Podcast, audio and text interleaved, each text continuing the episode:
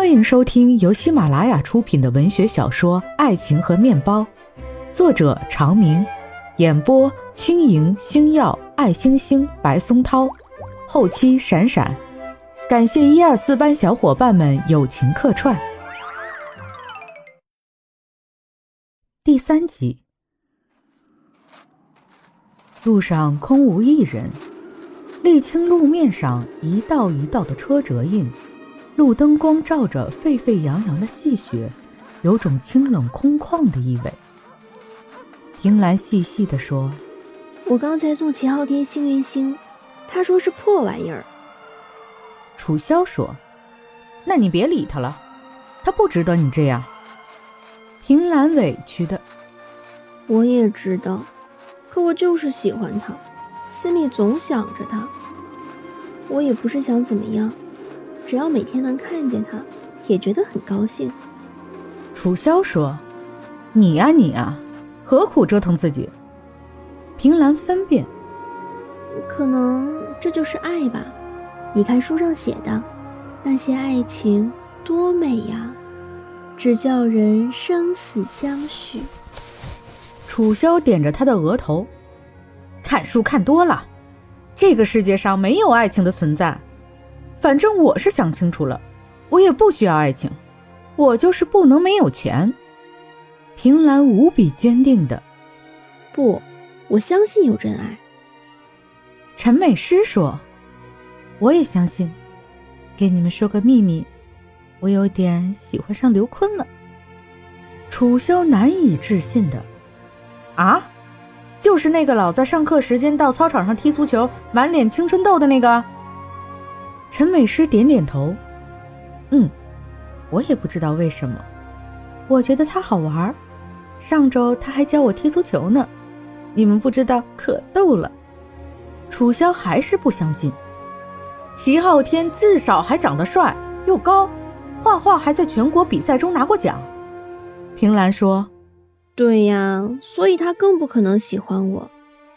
我觉得就这样默默的关注他。”也挺满足的。楚萧接着说：“可是那个刘坤，长得也不帅，个子也不高，还老逃课。喜欢你的男孩那么多，你怎么偏偏看上这个？”陈美诗说：“爱情这东西太奇妙了，我就对他有感觉。”平兰若有所思的：“情不知所起，一往而深。我理解你。”三个人在空无一人的街上说着聊着，很快到了陈美诗的家，钻进楼道，登上四楼。陈美诗掏出钥匙，正想开门，就听见里边有争吵的声音。陈美诗皱起眉头，他怎么又来了？楚萧问：“谁呀？”陈美诗无奈的摇摇头，也不回答，问平兰：“去你家住吧。”平兰低着头，好是好，可是你知道，我们三个一起去，有点住不下。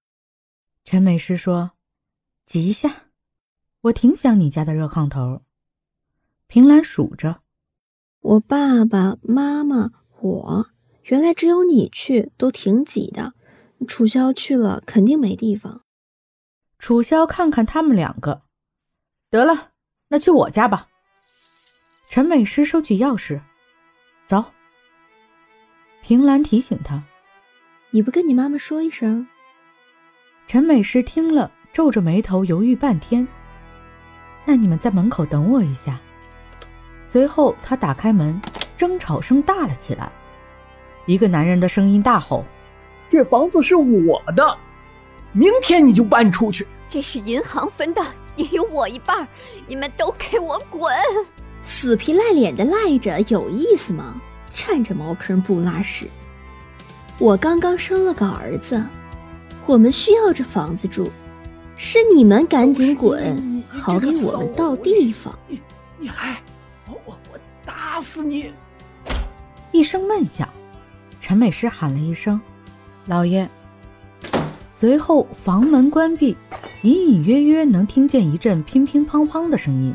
听起来是动手了。良久，陈美诗才出来，一脸怒色：“平兰问他：“要不各自回家睡吧？”陈美诗摇摇头：“我们走。不知道他们要闹到什么时候，在家里我也睡不好。”三个人走下楼，陈美诗生气的：“谁让他回来的？回来还带着那个女人，一来就跟我妈和我姥爷吵，每次都闹到半夜三四点。”平兰是知道的，陈美诗小时候家境非常的好。两个人聊起童年，平兰的记忆是妈妈做了窝头，哄着她不让她告诉别人，教她：要是有人问起咱们家吃什么，你呀就说吃白米饭。还有一次夏天，妈妈在当院洗衣服，隔壁家的陶小子站在窗台上往下扔葡萄干妈妈就把手在身上搓搓，蹲着挪几步去捡地上的葡萄干捡完再搓搓，把平兰叫过来吃。平兰当时很高兴，长大以后回想起来，那陶小子站得那么高，明明是把这一切看在眼里，明明是故意扔给他们的，他好看笑话侮辱人的。陈美诗的童年记忆是电子琴，那时候物资匮乏，平常人家刚刚到了勉强能吃饱饭的时候，他家就有电子琴、红皮鞋、白色公主裙，又因为他妈妈三十多岁才生了他。所以对他更是格外的忧宠，到了要月亮也想办法给他弄到的地步。长大以后，平兰家还是穷，但是父母一直都很和睦，虽然每天吵吵闹闹，却一次也没有真格的动气。随着整体生活质量的提高，他家还能吃饱饭，他还能好好上学读书。陈美诗的家境却慢慢发生了变化，先是他爸爸在外面有了另一个女人。挣了钱都补贴那边去了。他妈妈年轻的时候也是银行职员，到了退休年龄以后，只能待在家里，靠一点微薄的退休工资养活自己和自己的女儿。后来别人借钱，美诗爸爸出面做担保人，结果借款人跑路，所有的债务都成了他爸爸的，家里经济开始一落千丈。有了这沉重的债务，妈妈在这样的情况下也不愿意离婚。离婚不但没有财产，还要背债，搁着谁也不干。家里就三天一小吵，五天一大闹。楚萧虽然不是很清楚这些，但是就凭着刚刚吵的几句，心里也了解个七八。他什么也没说，一路把两个好朋友带到自己的家里。楚萧掏出钥匙打开家门，熟悉的摸黑按下墙上的开关，屋里亮了起来。平兰微有吃惊。因为这房间看起来非常大，实心的落地柜靠墙摆放，一台三十四寸的彩色电视机放在落地柜上，真皮沙发显得格外气派。楚萧脱了鞋，整整齐齐地摆放在门口的鞋柜里，又拿出两双粉色的漂亮拖鞋，告诉他们可以穿这个。平兰一边换鞋一边问：“叔叔阿姨呢？”楚萧一脸不在乎的。离了，我跟我爸过，他在市里开公司，一个月不回来一次。陈美诗有了一种同病相怜的感觉，用手拍拍楚萧的手，算是安慰。平兰看着这么大的房间，却干干净净、整整齐齐的，不由得惊叹：“全是你收拾的？”楚萧说：“对啊，不是我还能有谁？”陈美诗也称赞。太能干了，楚萧扬扬眉毛，这有什么的？我七八岁的时候出去下馆子都没有人搭理我，我就把钱掏出来往桌子上一拍，我有钱，赶紧把菜给我做上来。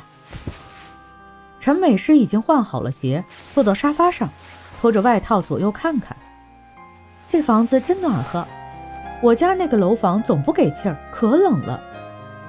楚萧说：“啊。”这装的是地暖，热乎，还没有那么干。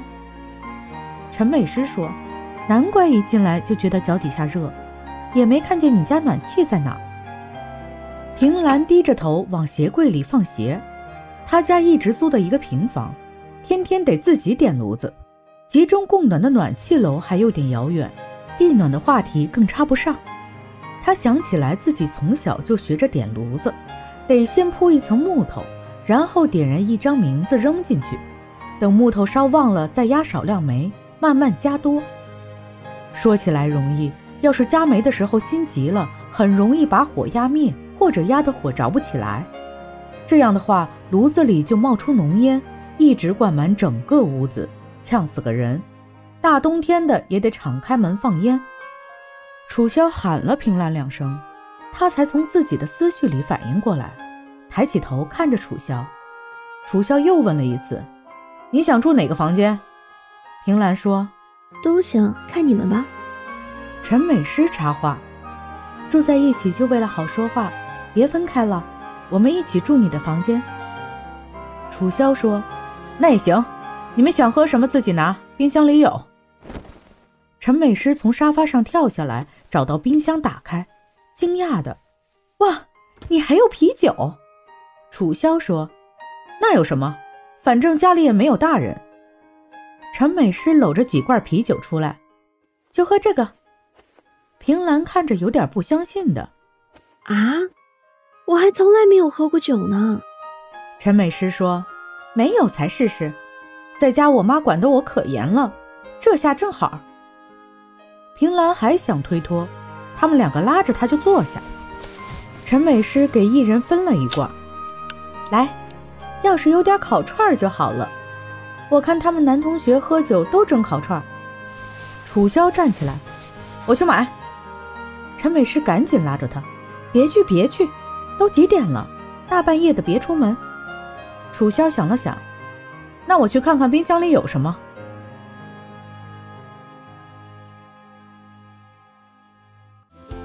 众朋友们，本集已经播讲完毕，感谢收听，我们下一集再见。